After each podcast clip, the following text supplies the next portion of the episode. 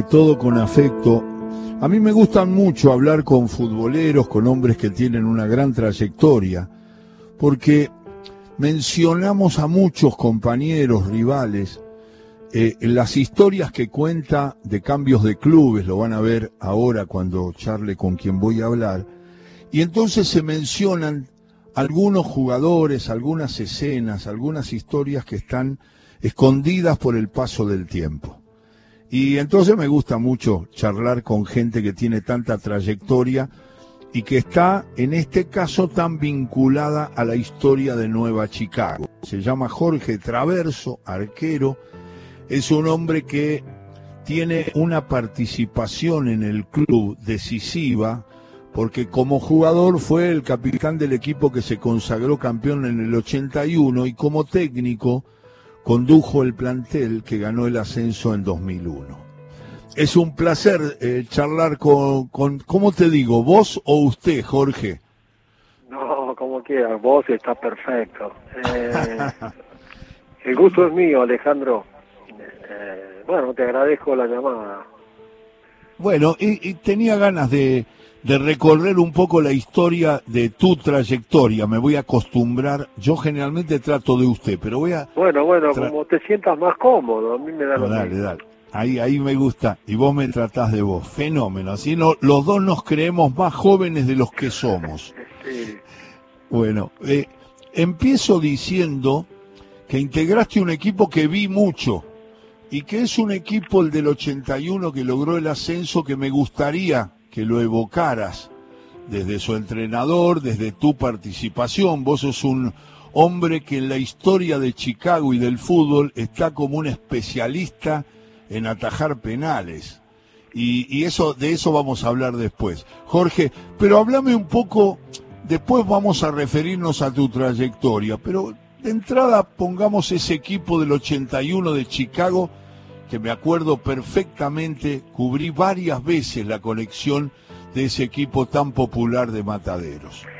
Y mira, el, el equipo es un equipo muy, muy especial, porque el año anterior quizás teníamos un equipo con un fútbol un poquito más lindo, más vistoso. Pero bueno, ese, el año anterior Sarmiento hizo una campaña eh, también irrepetible y, y siempre esperábamos, llegábamos al vestuario, cómo salió, con siempre ganaba y bueno, se cortó. Pero al otro año, cuando viene Pipo... Eh, Pipo Ferreiro, ¿no? Pipo Ferreiro, sí, y, aparte nombrarlo para mí también es hacer un recuerdo a, él, una, excelente, bellísima persona, un gran técnico, que bueno, eh, que nos supo qué sé yo, como amalgamar, porque nosotros éramos, teníamos gente grande, gente joven, y, y la experiencia, más la, la, pertenencia de los, algunos chicos del club, y más la experiencia nuestra, y, la profesionalidad que teníamos, eh, hizo que, bueno, que, que fuera un plantel que para ganarle a ese equipo era era difícil, porque no jugábamos muy lindo, pero íbamos a cualquier cancha y, eh, nos hacíamos hacer sentir eh, locales. Y bueno, ese fue el equipo que aparte muy nos hicimos muy amigos, que hasta ahora seguimos viéndonos con, con Mario Franceschini, también lo voy a recordar a, a Loyarte, a, a Pedraza, mucha gente de, mucha experiencia, que había transitado también en primera A, pero con una personalidad y, una hombría. era, era, era un plantel, la verdad, durísimo. Que uno se sintió, yo me sentí identificado, porque en el club se necesitaba eso, se necesitaba gallas, porque Chicago es un, no sé, lo digo por años que estuve, no es un, que no le gusta a la gente, viste que todos los equipos tienen como un perfil, algunos como dicen independiente para dar negro, el otro, y, el Chicago uno tiene que ir al frente, tiene que ir a ganar en cualquier cancha, si jugás con Boca tenés que ir a ganarle, es un poco loco, pero es así, la gente lo siente así, quiere humillar al contrario, no quiere ser este menos, y ese plantel era un plantel que, que iba iba para adelante. Y, atacábamos y, perdíamos 2 a 0 y nosotros llegábamos al vestuario y decíamos quedémonos tranquilos, quédate tranquilo que lo empatamos, o al técnico, Pipo, quédese tranquilo y, y se daba, ¿viste? era como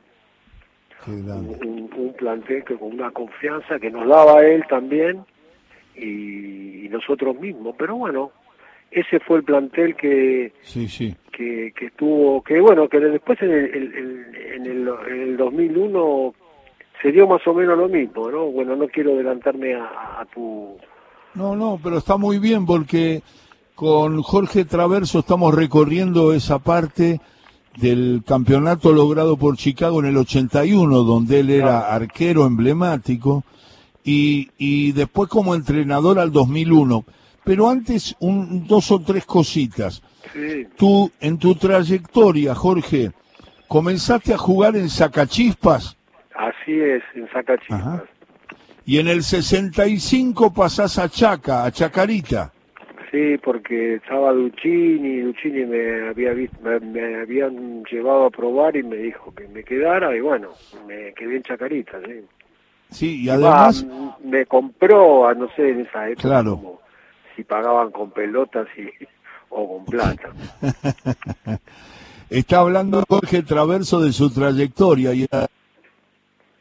Hola. Hola, hola. Hola. Hola.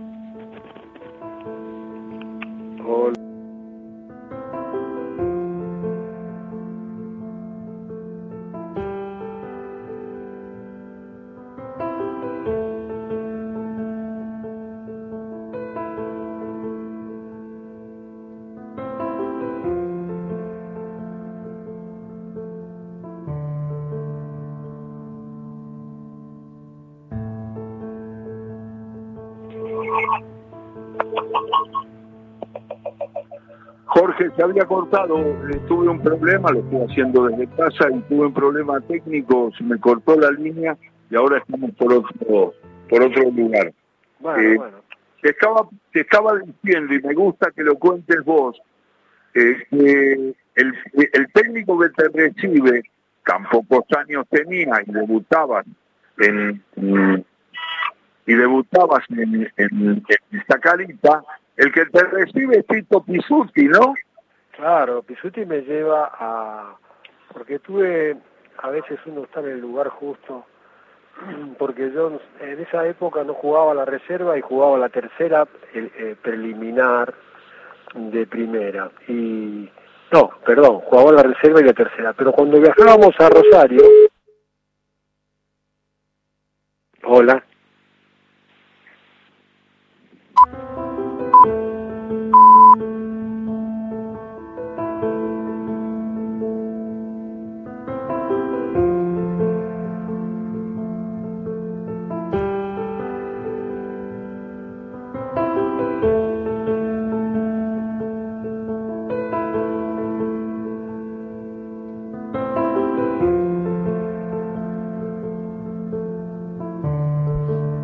Jorge, ¿me escuchás ahora? Escucho perfecto.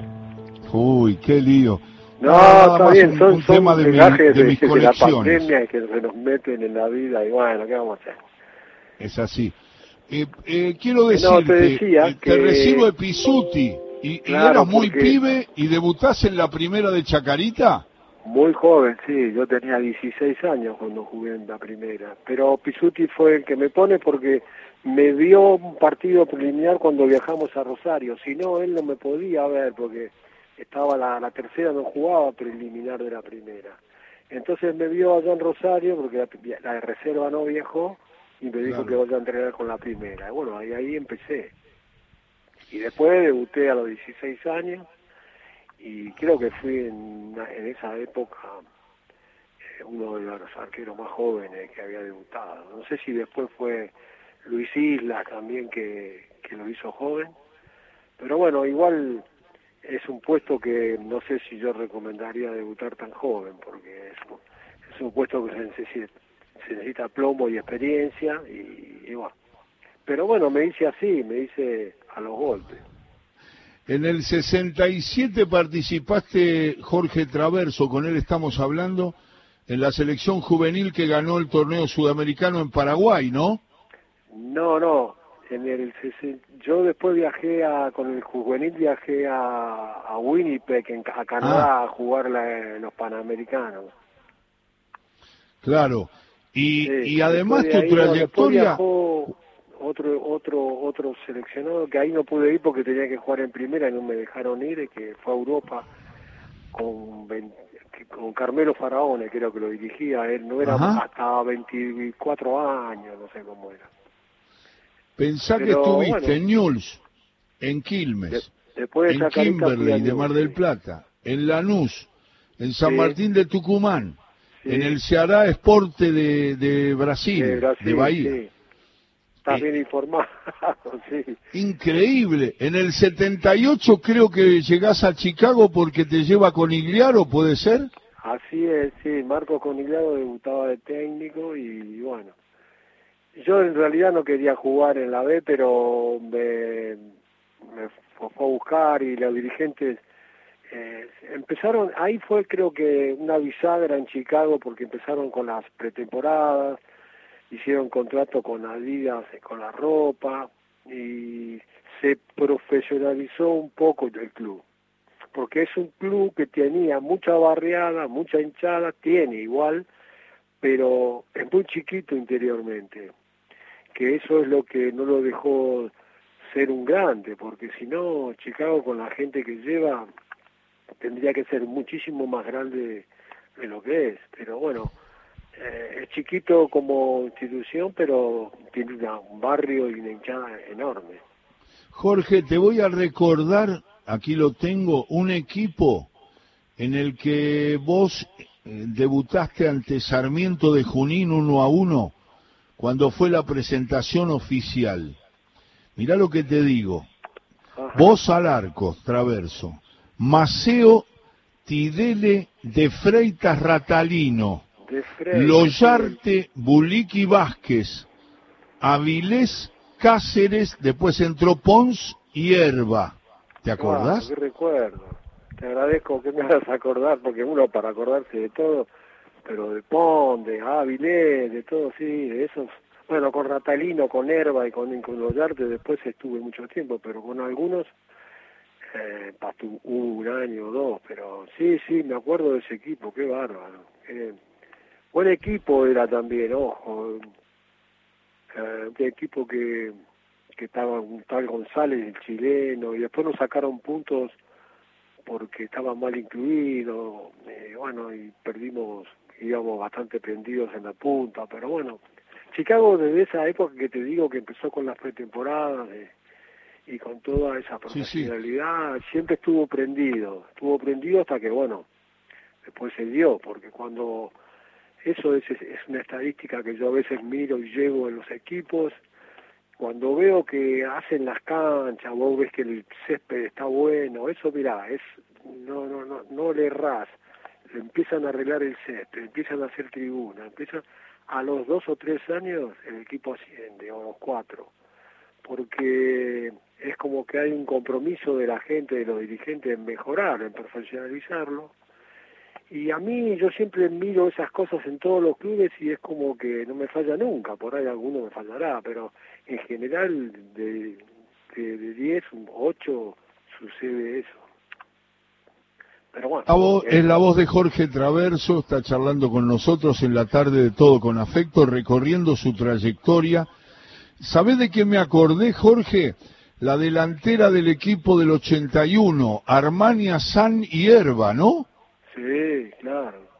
Con eso nos vemos, o a veces eh, hablamos por, por vía así de Zoom y, y hasta algunos se ponen a llorar porque los recuerdos son fuertes, ¿viste? Son, em, son cosas que vienen como desteñidas, pero en realidad hay gente que por ahí no se acordará porque la gente es joven, pero nosotros hemos vivido momentos muy lindos y, y difíciles y pero que como a uno le apasiona esto, como bueno, te apasiona a vos también eh, el periodismo y todo lo que haces, eh, nosotros nos apasiona eh, esa cosa de estar juntos, concentrados, la previa al partido, eh, estar en el túnel cuando vas a salir, todo eso es, es maravilloso y es lo que uno extraña, ¿no?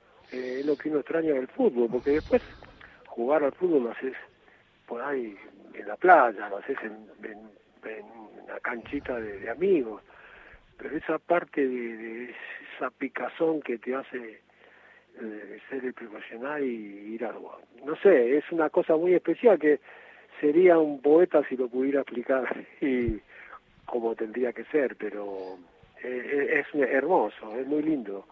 Y a veces cuando empezamos a recordarlo, uno va se acuerda uno, se acuerda el otro y así es una suma de recuerdos y algunos hasta empiezan a lagriñar y, y que nos queremos y las cosas que aparte uno de grande es como que se, sensibiliza un poco más, ¿viste? Y empiezas a valorar ciertas cosas que de joven ah, como no, no las valorás porque vas a otra velocidad, te llevas el mundo por delante, pero de grande ya cuando uno tiene nietos y, piensa y empieza a valorar el mate, el vino y la reunión de amigos, es como que te pones melancólico, como soy un tango, pero no importa, eh, eh, lo siento así, me gusta hacer así, y bueno, y con mis amigos este, lo pasamos bien cuando nos encontramos, los amigos del fútbol, ¿no? Por supuesto.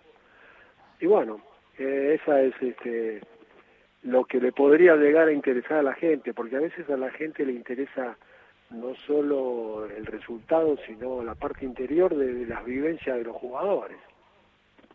Es lo que intentamos hace tiempo en el programa, que es un poco leer esa literatura que permite describir nostálgica, melancólicamente o, renovadamente todas las, las, pasiones que encierran el fútbol y que Jorge Traverso acaba de describir con maestría, esas reuniones de amigos donde corre un abrazo, un mate, un recuerdo, alguien se emociona y dice, uy, te acordaste de ese jugador. Un poco es la idea de cada entrevista, de cada cuento que leemos, de cada historia que podemos compartir con la gente. Y por eso también te buscamos, porque sabíamos que, que tenías esa manera de vivir apasionadamente el fútbol. Me pongo un poquito más específico, Traverso. Vos tenías un don particular para detener penales. ¿Es verdad? ¿Lo traías? Eh, ¿Atajaste muchos? Eh, contanos eso. Pero, bueno, pero ¿cómo? No, no, para, pero no te entendí lo que me dijiste, que yo tenía un don, ¿cómo? don para atajar penales. Ah, sí. No, eh, entrenaba mucho. Eh, yo no, eh, soy un apasionado de, del entrenamiento, porque a veces me dicen que estoy medio loco y a esta altura de mi vida también.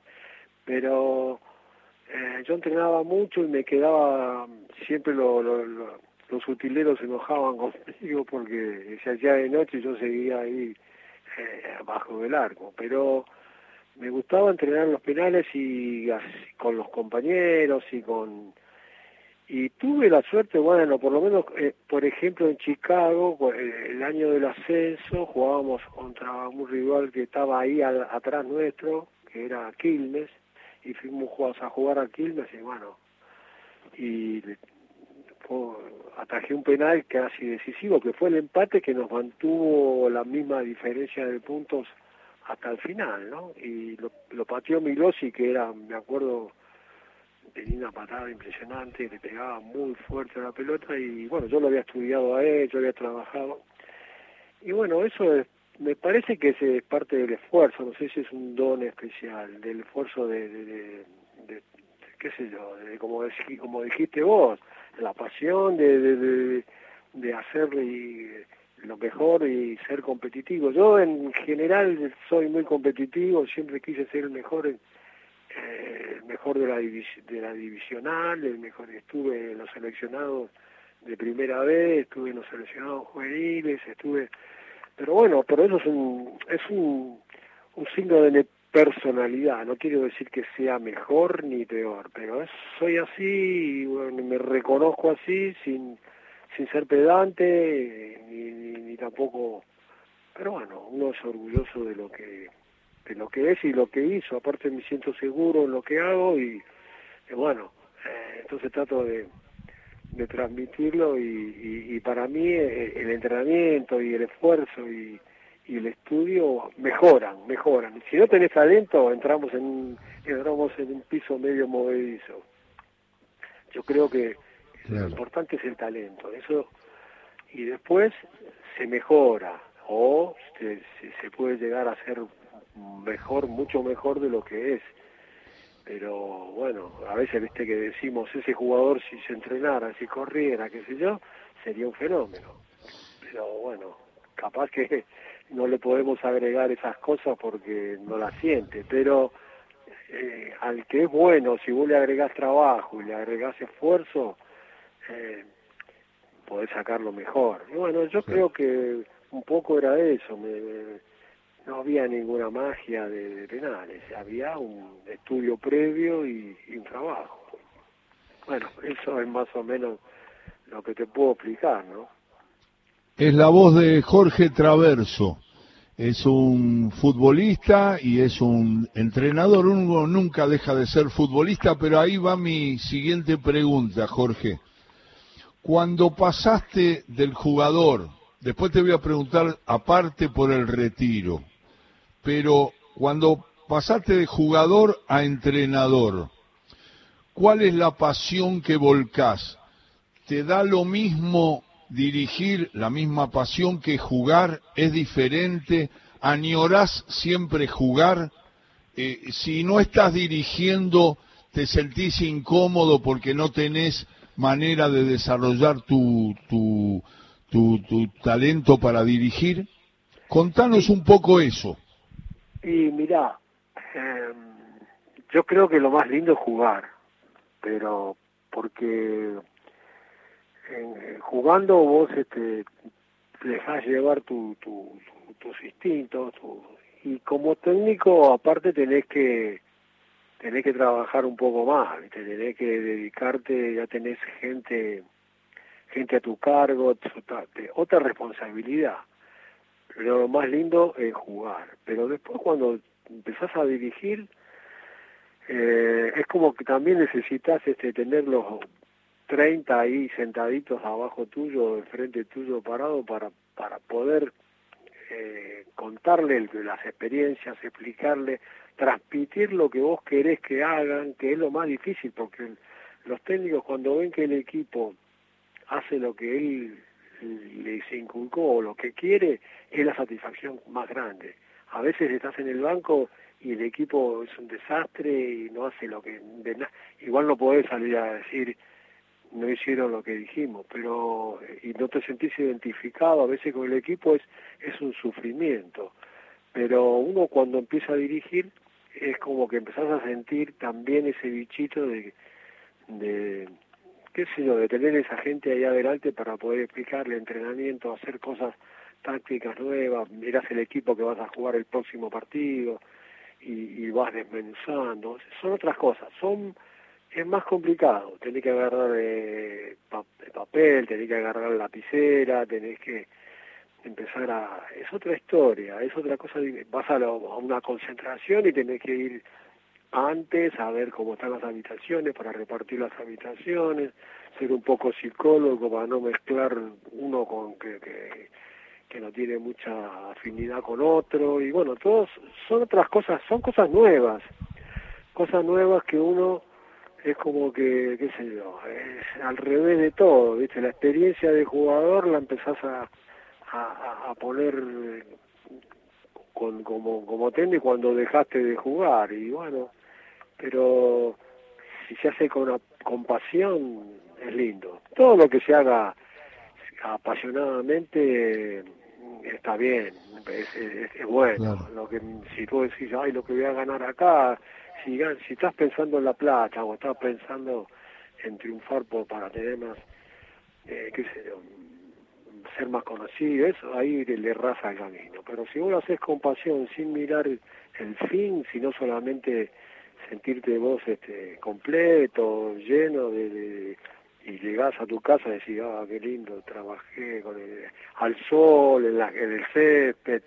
Eh, es, bueno, son dos cosas diferentes, pero me parece a mí que siempre extrañé jugar y, te digo más, hasta a veces sueño que, que tengo que jugar un partido importante y, y estoy, me pongo que no puedo jugar porque me, mirá lo que te digo, que si a veces los sueños te, te, te revelan la realidad de, lo que es, pero para mí es lo más lindo jugar.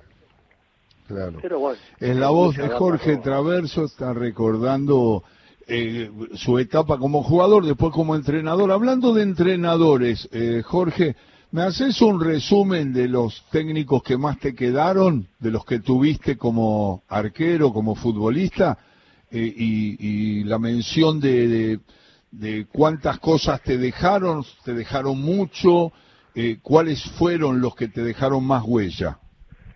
Mira, yo, sí, de, todos uno a veces saca un poquito, de todos los técnicos, por ejemplo, de, de Duccini me acuerdo cuando era muy joven, pero que él este como que le ponía mucho énfasis a, la parte técnica, está bien, le gustaba que, ganara, pero jugar para él era, bueno, por ahí tenía esa visión de, de selecciones de, juveniles, ¿no? Después este el Flaco Menotti también yo tuve un par de en Racing fue a darnos un par de charlas, me, me impactó mucho, me impactó por por la, la, la, qué sé la limpieza que tiene de, de pensamientos, que, que la facilidad de, de expresar y, de y de transmitirte lo, lo que lo que lo que tenés que hacer y lo en la realidad de las cosas te saca la, lo que uno a veces tiene cree que es este, importante y no es importante. Después este eh, había otro me acuerdo de Doval no sé si te acordás un pichón Doval uno que estaba en Chacarita ese también sí, Pisuti también un tipo muy también que me, dejó cosas por lo menos eh, en la parte de, fútbol, en la parte de tácticas, eh, le daba mucha confianza a los jugadores. Eh, por eso a veces este hay gente que, que te da confianza y hay gente que te exige mucho en, la parte argentino geronazo también yo no tuve uh. Chacarita era un tipo pero era muy mesticuloso muy muy teórico. ¿Eh? Muy teórico. Sí, teórico, exactamente. Por ahí quizá como podría llegar a ser un Bielsa de ahora, pero... Claro. Que son tipos que jugaron poco, pero eh, tienen esa... Pero bueno, pero en realidad el que lo tiene te dice cosas, porque en el fútbol no está todo inventado, digamos, y, viene esta gente y te dice cosas que nunca las escuchaste y te parecen interesantes y te parecen eh, piola para, para, para hacerlas y para transmitirlas, entonces, decir, ¿cómo puede ser? Que, como yo siempre digo, hacer una canción ahora debe ser difícil, eh, escribir un o tener un, libreto de una película de cada vez es más difícil porque ya hicieron 200.000 y en el fútbol es lo mismo, ¿viste? Vos te sentás en una charla técnica con, y vos decís, ¿qué me puede decir de diferente? Por ahí, ah, por eso te digo que ahí está la forma en que lo decís, la tranquilidad y eh, con, la, la limpieza, con la brilla, qué sé yo, tienen esa lucidez para, para encontrar justo las palabras y, y a vos te, te, te llegan. Pero ahí, bueno, eh, pero me llegaron eso, por ejemplo, ya te dije, el flaco, Geronazo,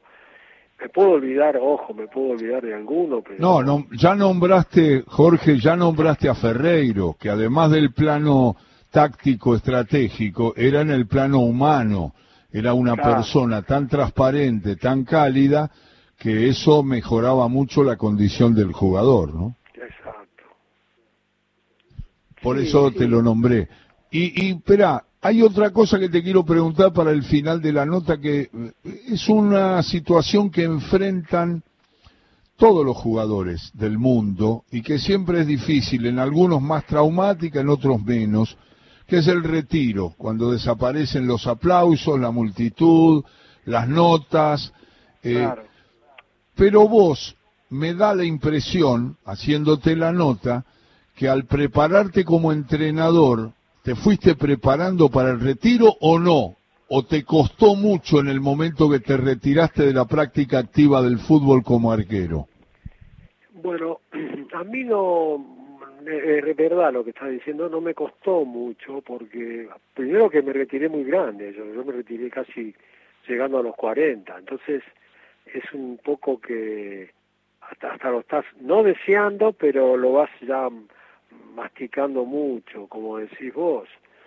Eh, pero yo creo que cuando sos un poco joven y tenés que dejar la profesión, vos tenés que dejar una profesión a los 28 años, por ejemplo, a mí no, yo lo hice, pero un jugador normal, y ahí sí yo creo que es un poco eh, difícil, algunos tienen que estar, tienen que tener ayuda profesional, viste, de, psicólogo o algo, porque eh, te imaginas, yo por eso te agradezco a vos muchísimo y te agradezco lo que haces, porque cuando vos dejas de jugar, el teléfono no suena más. Entonces, vos estás mirando, pasás y mirás el teléfono, y, no me llama, y mirá, y mirá. Cuando estás jugando, estás más o menos, suena, te hacen una nota, te llaman, te, llaman de un club, te llaman un amigo, un compañero, che, quiero saber de un jugador, siempre te está sonando el teléfono.